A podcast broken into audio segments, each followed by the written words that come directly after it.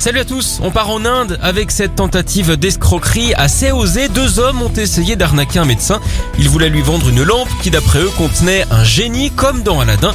Ils demandaient quand même plus de 80 000 euros et le pire c'est que le médecin a failli se faire avoir par une mise en scène très élaborée. Un complice frottait la lampe et l'autre arrivait déguisé en se faisant passer pour un djinn. Alors pas le pantalon, hein, la créature surnaturelle. Visiblement ça marchait puisqu'ils auraient déjà abusé de la naïveté de plusieurs familles empoché des dizaines de milliers d'euros. Se faire avoir avec une fausse lampe, il faut quand même ne pas être une lumière. Et puis on enchaîne à Lille, dans le nord, là-bas comme partout ailleurs. Beaucoup de gens ont fait des stocks de pâtes, de farine et de papier toilette avant le confinement, mais pas seulement. Les boutiques coquines ont littéralement été dévalisées, elles ont été vidées de leur stock. Un gérant a expliqué que les clients arrivaient et repartaient en courant, à moitié hystériques. Certains magasins ont d'ailleurs doublé leur chiffre d'affaires sur une seule journée.